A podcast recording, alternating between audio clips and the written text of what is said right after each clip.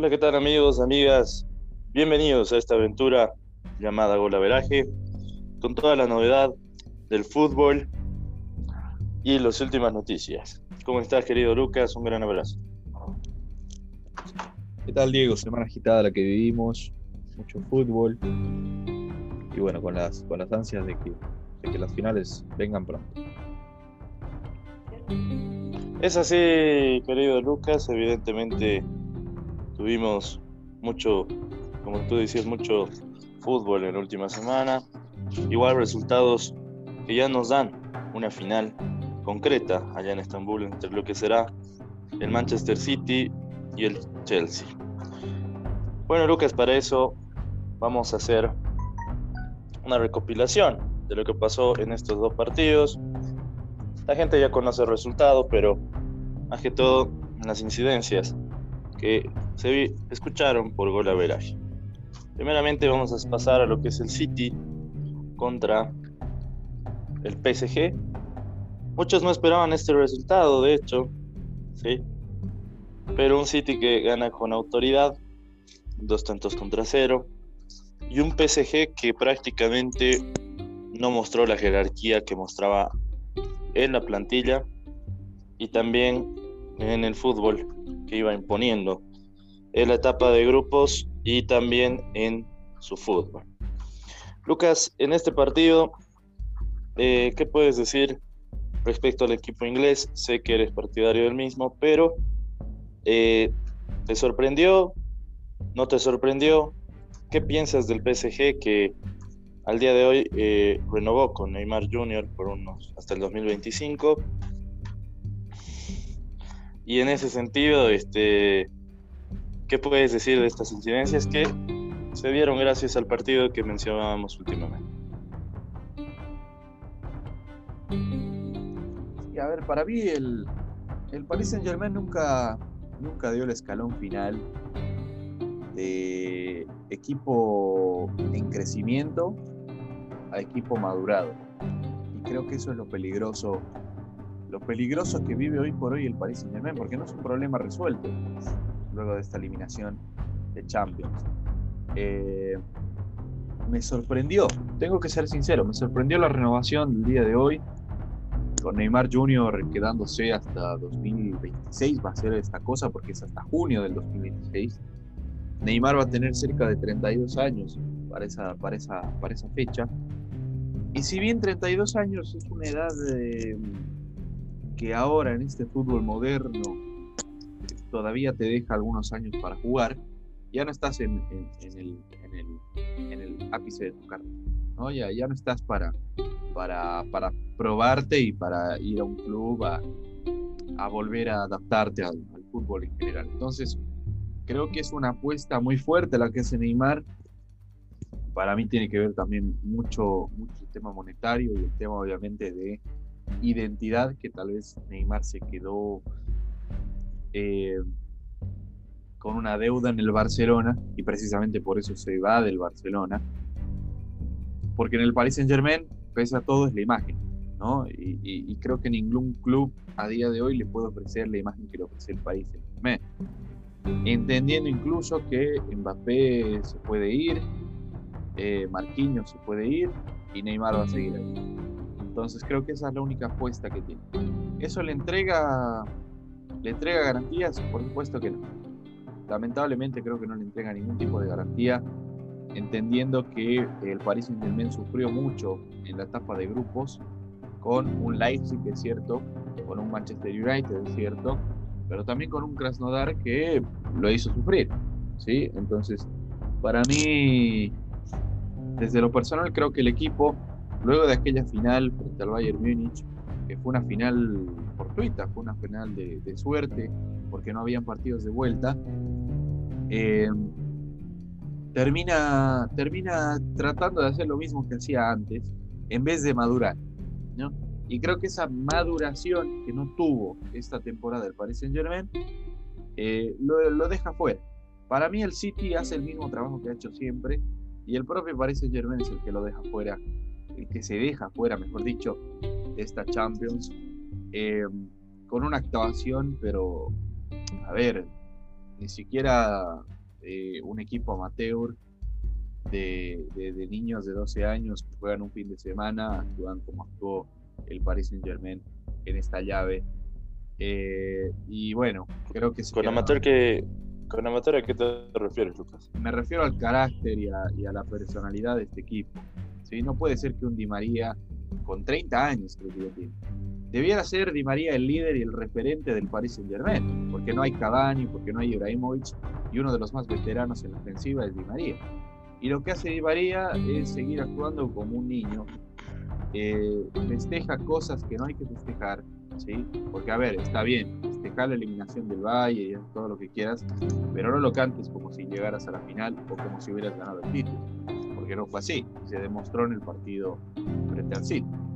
Eh, entonces, creo que cuando el PSG no le salen bien las cosas, se empieza a ofuscar. Esto lo dije también en los partidos en vivo. Se empieza a ofuscar, empieza a perder los estribos y termina actuando de manera muy poco profesional en la cancha. Y bueno, al primero al que le afecta eso es al mismo PSG, ¿no? Que, que, que no consigue sus objetivos y que bueno, no logra las cosas. Por el lado del City, lo que dije, Creo que el trabajo que se ha hecho es constante, es seguido e incluso pareciera ser que el City rompe el esquema del fútbol porque no importa lo que haga, no importa lo que pase, sabes cómo va a terminar el encuentro, ¿no? Entendiendo que el City ha hecho dos goles en todas las eliminatorias, desde octavos de final viene haciendo dos goles. Entonces, eh, no hace más, no hace menos, eso me parece sorpresivo, pero hace dos goles. Creo que llega con autoridad luego de la victoria 2-0 frente al PSG, la última victoria. Y creo que tiene mucho para entregar en la final, entendiendo que puede llegar como campeón, como campeón, o sea, como su último objetivo, ¿no? Creo que esa es una motivación extra.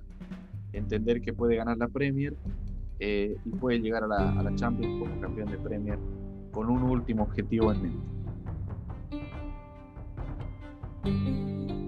A ver, eh, Suena interesante desde la óptica que muestras con el término amateur al Paris Saint Germain. De hecho, vimos eh, muchos pasajes del encuentro con vestigios de, de torpeza de parte de muchos jugadores del París.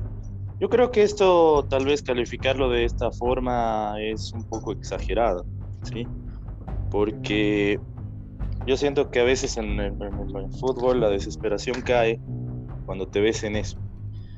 Te ves eliminado, te ves prácticamente fuera de, contexto.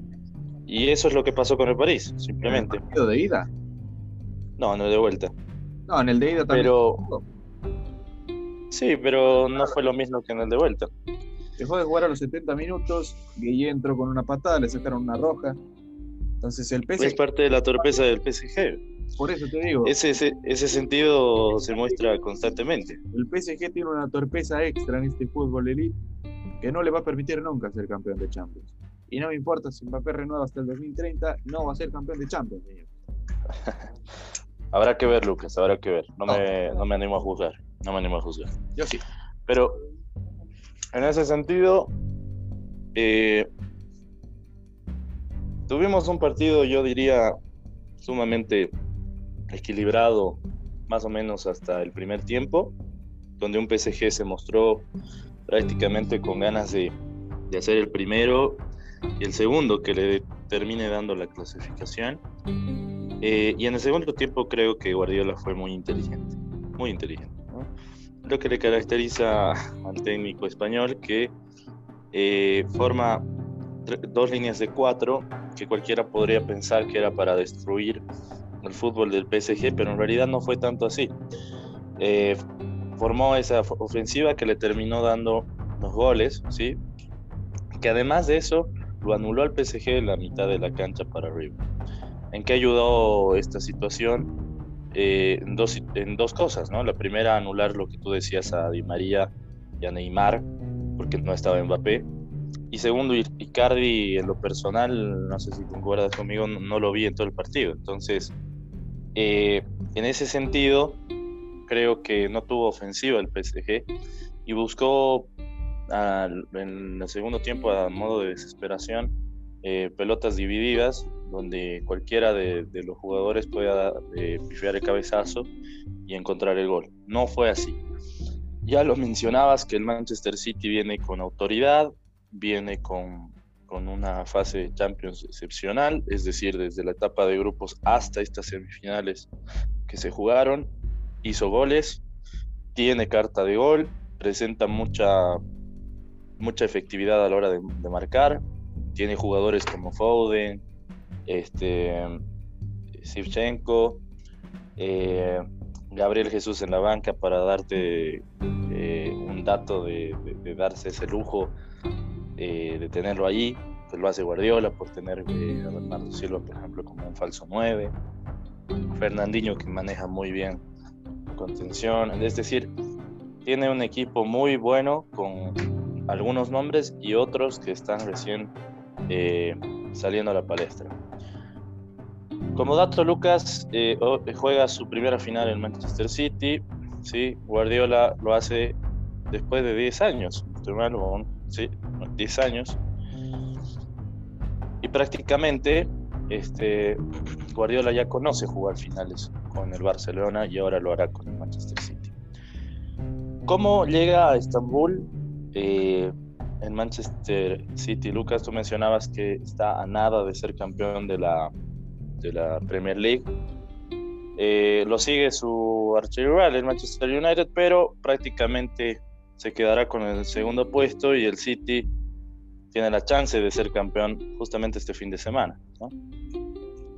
La pregunta es, ¿se arriesgará a mostrar este tipo de jugadores que harán o serán protagonistas en Estambul frente al Chelsea? ¿O se tomará un tiempo más para alzar la Copa Guardiola ya en la Premier League? Y segundo, este, ¿cómo lo ves con eh, las garantías que presenta y las limitaciones que presenta también el Manchester City a la hora de llegar a esta final? Eh, ¿Ves que tiene más autoridad que el mismo Chelsea, que ya vamos a pasar a hablar de, del equipo de los Blues, o sientes que eh, más allá de llegar como favorito, tiene algunas limitaciones que Guardiola a la hora de, definirlas perdió muchas semifinales, perdió cuartos de final, que puede ser que ahora lo pierda la final, ¿no? Creo que es una etapa nueva. Em, tal vez el, escenario más cercano a una final hayan sido los cuartos de final frente al Lyon, pues a un partido, ¿no? ¿Con qué diferencia? Con la diferencia de que eh, ni el Lyon ni el City se jugaban una copa en, esa, en esos cuartos de final, se jugaban un pase semifinal. Eh, por eso creo que es un terreno nuevo y no puedo atreverme a decir que, el, Pep Guardiola va a entrar y, va a hacer sus sus artimañas que siempre hacen Champions en una final. No lo veo así. Eh, por otro lado, no puedo decir cómo llega el City a la final de Champions porque falta mucho. Falta mucho. No sabemos si va a llegar campeón o no. Eh, no sabemos si va a llegar coleccionados o no. No sabemos si va a llegar en buena forma o no. Creo que faltan muchas variables. Incluso el partido de hoy considero que es una variable frente al Chelsea entendiendo qué es lo que va a hacer Pep Guardiola. Si, si va a poner a, sus 11 titulares, si va a jugar como jugó contra el Newcastle, ¿no? Con dos nueves, que lo hizo. Eh, ¿Qué hará? Esa es la pregunta. ¿Qué hará? Eh, el Chelsea no es un rival menor, ni en Champions, ni en, en la Premier creo que se sortean ese miedo que siempre existe, porque esta final no es entre un Tottenham y un Liverpool, donde ya sabemos que el Liverpool va a ganar, no.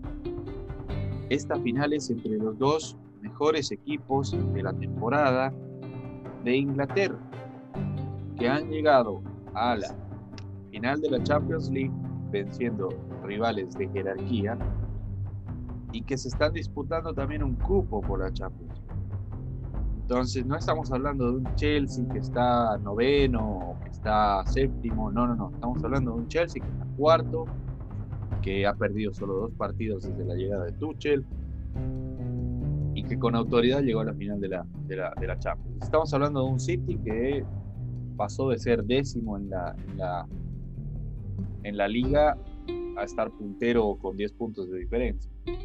Eh, y creo que eso, eso es lo que va a incidir en, en la final.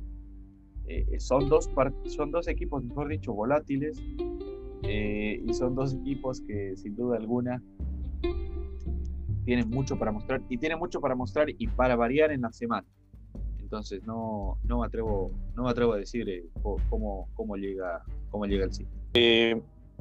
tú mencionabas, Lucas, que hace lo menos podemos hacer esa comparación unos cuatro meses, si no es un poco más, nadie imaginaba que estos equipos iban a estar puestos en la final, ¿no?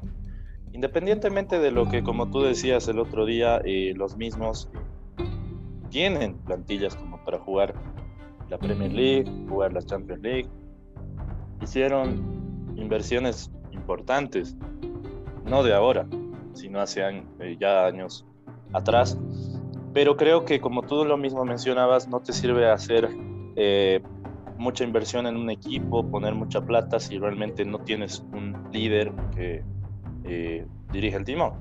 Que en este caso eh, son Tuchel, que es un buen técnico, yo también concuerdo contigo, y como lo es Guardiola, que no necesito darle ningún calificativo porque ya demostró de lo que está hecho el español. Eh, para cerrar esto, yo eh, puedo decirte que concuerdo también que tal vez es muy pronto animarnos a lanzar eh, qué tipo de pronóstico a nivel de análisis podemos brindar tanto de estos dos finalistas, pero sí te puedo decir que pienso que el City, por lo que hizo desde octavos para adelante para llegar hasta final, eh, quizás tiene un poco más de protagonismo y, favoritismo a la hora de llegar. Pero si algo enseñó el fútbol es que todo puede pasar y que a veces el más pintado termina perdiendo, ¿no? Entonces, por eso a misma razón es mejor esperar a la final con obviamente partidos previos que nos den un análisis certero. Vamos a pasar a la otra semifinal que se jugó eh, justamente en la Stanford Bridge, ¿sí? Jugado entre el Chelsea y el Real Madrid. Eh, muchos dijeron que fue la caída de un gigante en Europa, por razones obvias. Eh, un Real Madrid que eh, tiene 13 copas en la Champions League.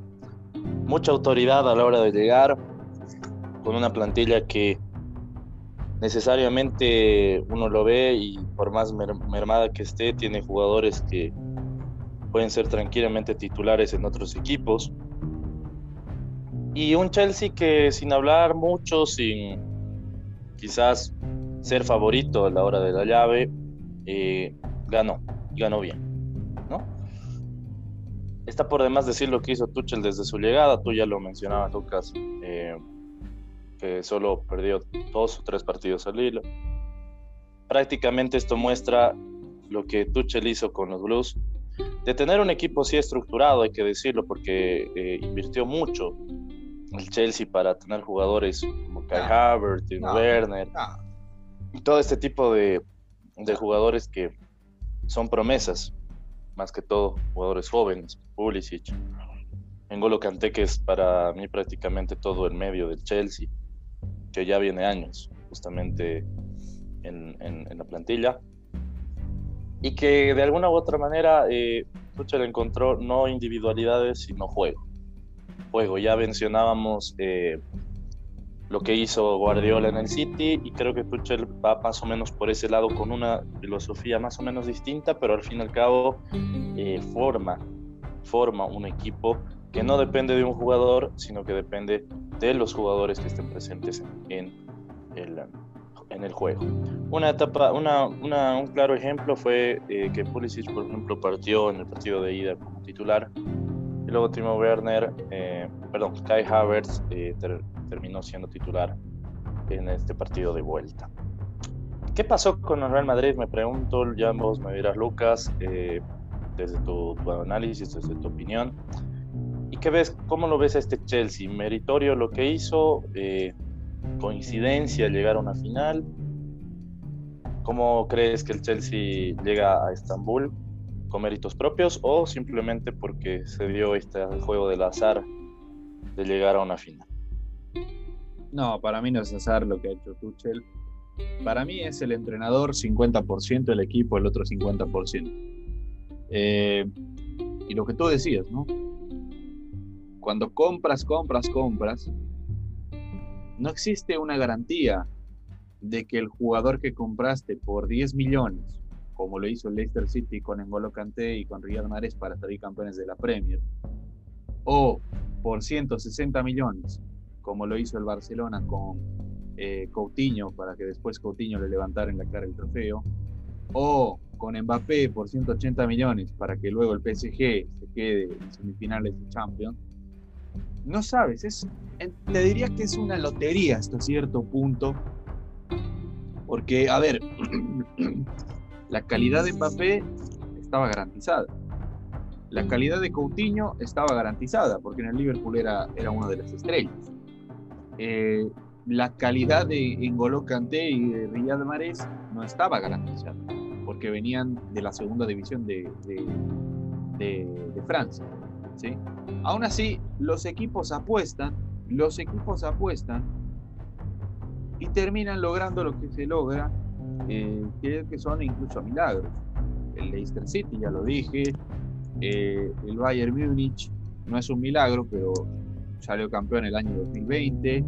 Eh, los fichajes del mismo Barcelona en 2015 que lograron ese tridente eh, con la MCN y son apuestas, son apuestas. Para mí lo que hace el Chelsea son apuestas. Se aleja del mercado, tal vez podríamos decir incluso tóxico, de Sancho, de Mbappé, de las grandes figuras que hoy por hoy cuestan 100, 120 millones y se va a un mercado un poquito más económico, entre comillas, porque igual es mucha plata la que se gasta, para conseguirse un Kai Havertz de 21 años, ¿sí? Que quién te... La pregunta es, ¿quién pensó que iba a rendir con 21 años un Kai Havertz? ¿No? Fue la apuesta, fue la apuesta del mercado. Su fichaje más caro fue él, 80 millones. De ahí se le suma Timo Werner de 24 años por 50 millones y el tercer fichaje caro es Ben Chilwell de Leicester City con 23 años. Entonces, son apuestas, creo yo, son apuestas a, no solo a la juventud, sino que también al fútbol que muestran estos jugadores y que en un inicio, tú mismo lo decías, Diego, en, los primeros programas de la temporada, no muestran, no muestran fútbol, no muestran calidad. ¿Y qué pasa con Havertz? Decíamos, ¿qué pasa con Werner? qué pasa con Ziyech, eh, que, no están logrando las cosas, que no están logrando los objetivos. El Chelsea estaba séptimo, si no me equivoco. Y era porque, con todo el respeto a Lampard, que hizo lo propio, y voy a decirlo, pero con todo el respeto a Lampard, eh, no logró. No logró engranar los nuevos fichajes que también eran jóvenes con eh, el equipo. ¿sí? Y, y eso incide, incide mucho tengo que ser sincero. Em, ¿A qué me refiero? Me refiero a la cantera del Chelsea, que creo que es lo más importante que hemos visto en la última, en la última temporada del fútbol inglés en general, ¿no? Porque el Chelsea, con la, con la, con la sanción que tuvo de no poder fichar jugadores, tuvo que subir jugadores de su cantera. Y subió un Resi James, eh, subió un Mason Mount, eh, ¿A quién más subió Diego? Rudiger es un jugadorazo, me gustó lo de la transmisión. no es canterano. ¿Canterano? No, no, ah, bueno, canterano no, pero te lo puedo mencionar como, como jugador eh, refuerzo, ¿no? De que viene a ser el Chelsea. Metió a Billy eh, a Jamie Cumming y esos jugadores, ¿sí? Esos jugadores. James, James también es canterano. Sí, lo dije, lo dije, lo dije. Ah, bueno. No, y esos jugadores terminan engranando con, el, con la gran inversión del Chelsea. Entonces, a fin de cuentas, tienes un total de 7 jugadores por 200 millones de euros.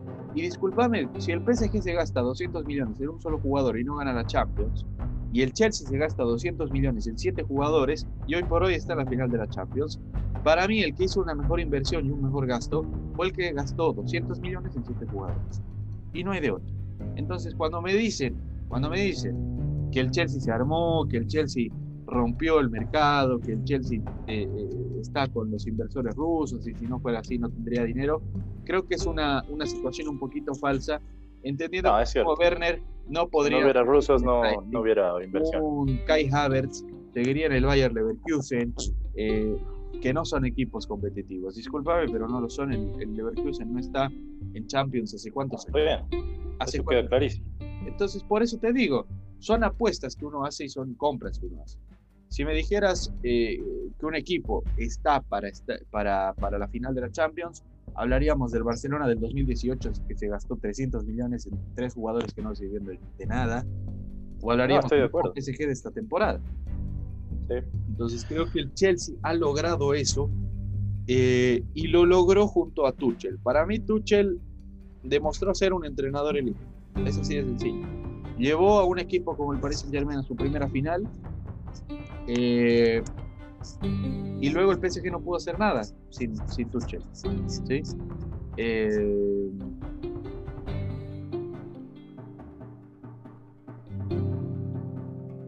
y bueno, finalmente ahora con, con, de la mano de Tuchel, el Chelsea llega a otra final más de Champions. Es así de simple. Es así de simple. Es así de simple. La alegría, me colma, digo. La alegría me colma porque finalmente el PSG se quedó sin nada. Y, el problema. No, a ver, eh, no, pero a ver, más allá de subjetivizar, eh, de subjetivizar eh, los, logros. objetivo. No, pero es que. no, es el objetivo, Diego. El PSG, yo estoy seguro que algún día logrará. A ver, más allá de eso, más allá de eso, hay algo que sí. hay algo que estoy de acuerdo contigo y en otro no. Los, los inversionistas rusos que tú mencionabas son, son precedente actual, ¿sí? actual de lo que viene a ser el Chelsea. Sin ellos, Chelsea no es nada. Simple, así de sencillo es. No, es falso. Eh, pero lo que sí te puedo decir es lo siguiente, y sí estoy de acuerdo en eso. Tú puedes poner la plata que quieras, puedes hacer la inversión que quieras, pero eso no te garantiza copas, no te garantiza logros. En eso estoy de acuerdo, y a mí me gusta mucho más el Chelsea que el mismo City por lo siguiente. Tú mencionabas, y eso no voy a decir que no, que tuvo jugadores eh, que si uno ve en el mercado, sí, costaron un monto importante. Tú ya lo mencionabas de Kai Havertz, que estaba en el Leverkusen. Timo Werner, por ejemplo, que son los dos, los dos fichajes, eh, si podemos llamarlos así, elite del, del, Chelsea. Eh, que en la temporada atrás la rompió con el Leicester City. Eh, Rudiger, eh, este, Mendy, un arquerazo le dicen eh, la araña voladora, de hecho tiene la chapa Mendy por, por lo que es un poco alto y, y moreno. Y en ese sentido creo, Lucas, que hay que tener en cuenta que las cosas que hizo el Chelsea en cuanto a una inversión son importantes, ¿no?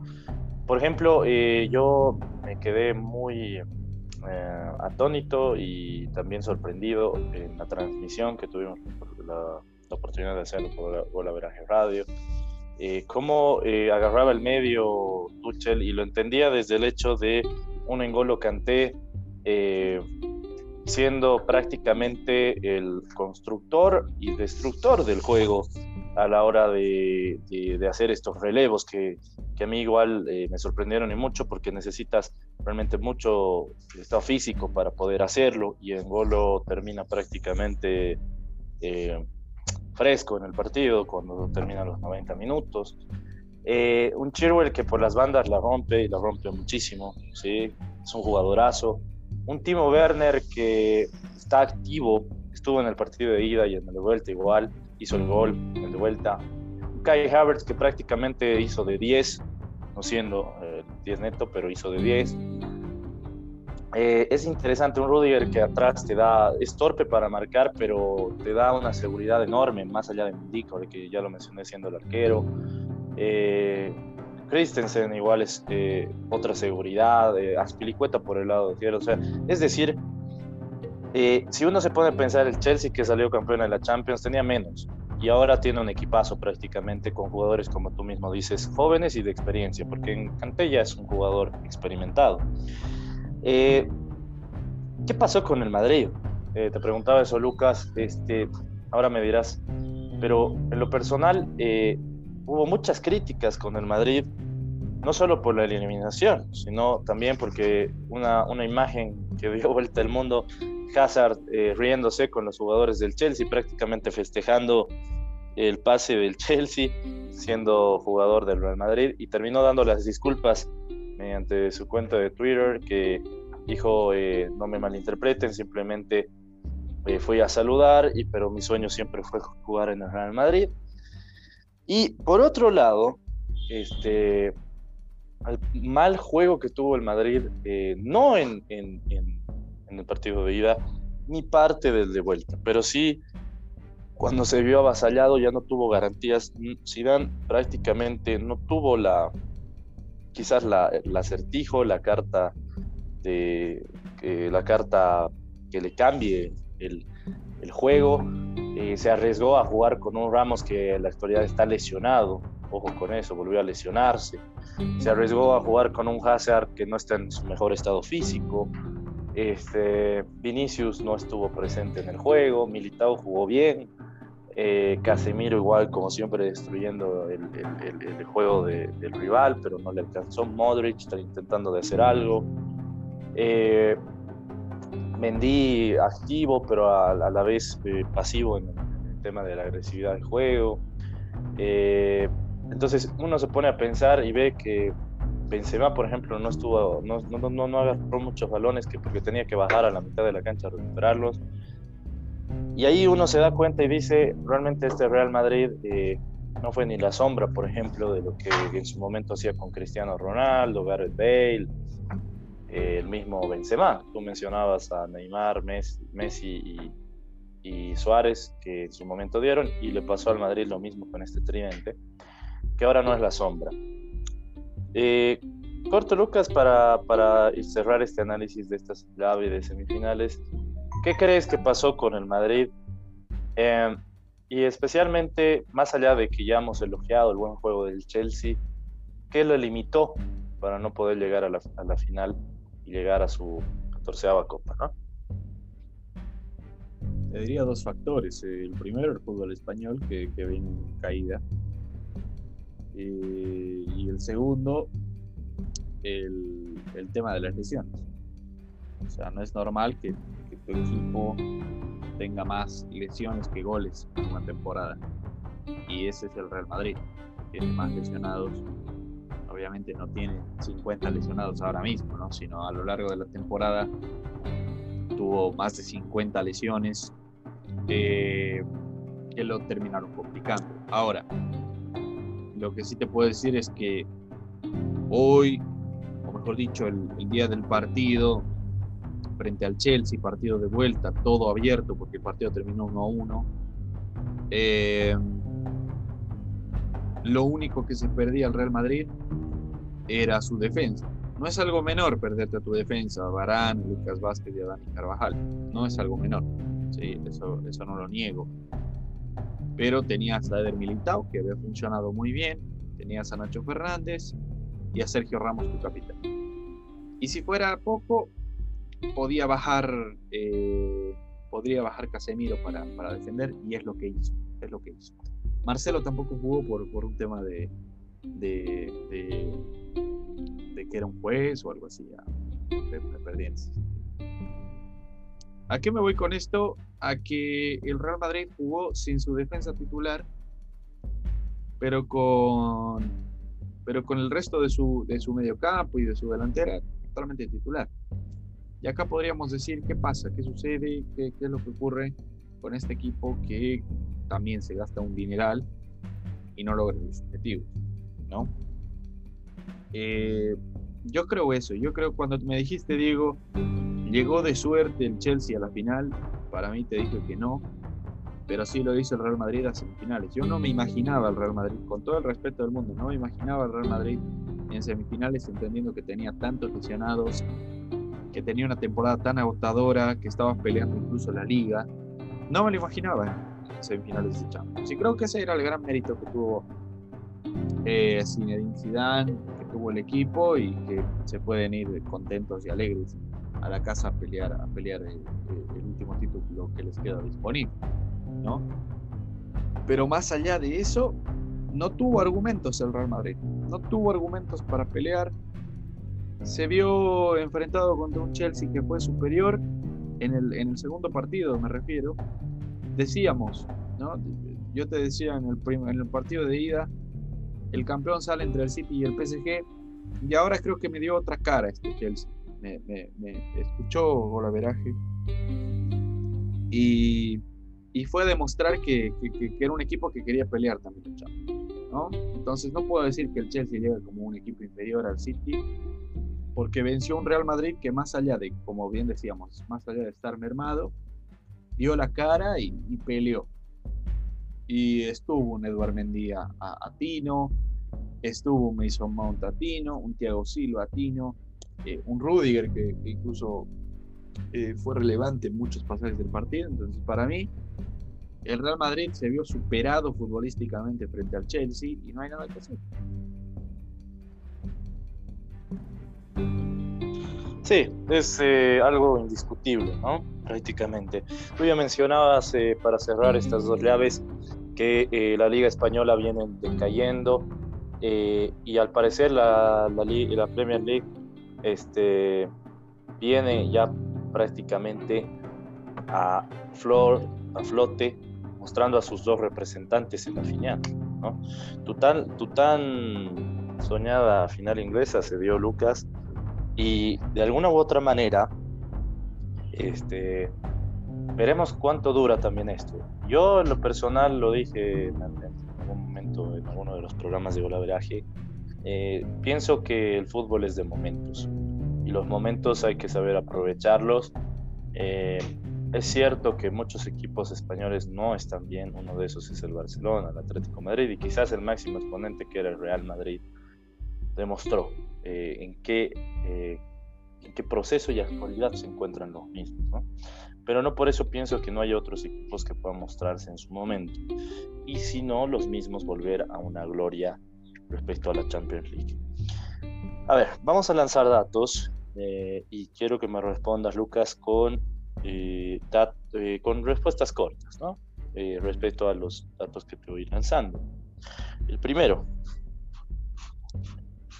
eh, Haaland será y terminará siendo el goleador de la Champions League con 10 tantos. 12. ¿Vamos a ver? ¿Sí? 12. A ver, vamos a ver acá el dato. No, 12. Sí, Estás bien. Gracias por, gracias por la corrección, querido Lucas. Eh, prácticamente con los 12 goles hechos y una temporada que en lo personal, ¿no? porque el equipo fue otra cosa, pero en lo personal la rompió. Una frasecita o una oración respecto a este noruego que la va, repito, rompiendo en Champions y en Liga. es un goleador innato, esa es la Goleador innato. Perfecto. Eh, primera final, ¿sí? Primera final del Manchester City.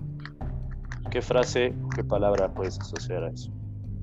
Objetivo conseguido. Ah, sí. Pero, tremendo. Para el Chelsea. Eh, condición de Chelsea. Segunda final de Tuchel, ¿sí? Tercera final del Chelsea. Abración, palabra para definir. Dinero inteligente. Ok. En la actualidad, y esto lo, tiró el New York Times, ojo, lo cito el New York Times, lo califica la Premier League como la mejor liga del mundo en los últimos cinco años con estas dos llegadas, es decir, de equipos ingleses a la final, como es el Chelsea y el City, ¿Concuerdas con el New York Times, Lucas? No solo es el New York Times, también es la UEFA en el ranking, así que sí, concuerdo 100%. Perfecto. Eh, y el último, como dato histórico. Sientes que la caída de los grandes, y cito, al Real Madrid, cito al PSG, entre comillas, por todo lo que ha invertido, Los grandes. el Barcelona, la Juventus, y todo este grupo que quiso formar, es más, la, eh, la liga de... La liga de... la- ¿Cómo era, Lucas? Digo, la Superliga. La Superliga, sí, la Superliga. Este, ¿Sientes que están en caída? Y no solo eso, ojo, que puede ser algún dato eh, obvio inclusive para la gente. ¿Sientes que se puedan levantar los mismos? Para mí son grandes de nombre y nombre autoimpuesto, porque su fútbol va en decadencia. Y hay muchos de ellos que no saben lo que es la Champions en el siglo XXI. Así que para mí, que sigan jugando fútbol, porque la palabrería no les sirve. Perfecto. Eh, no te voy a obligar a que me respondas esto, pero si lo quieres hacer, sería buenísimo para la audiencia. Tu dato, o mejor dicho, tu equipo favorito de la final de la Champions League. Villarreal. ¿Qué estás hablando, Lu? Ah, el Manchester City. Sientes que saldrá campeón. No, es mi favorito, no dije que, va a ser campeón. Pero muy dentro tuyo. A mi favorito. Mi favorito, todo puede pasar, es un partido cerrado. Lucas se- se abstiene de ser el Mufa. ¿eh? Bueno, a ver, eh, vamos a ir concluyendo con, justamente ya lo mencionabas, te adelantaste, un, rapi- un análisis rapidito de la final de la Europa League. Llega el Villarreal, llega el Manchester United, al parecer todo servido para que los rojos sean campeones.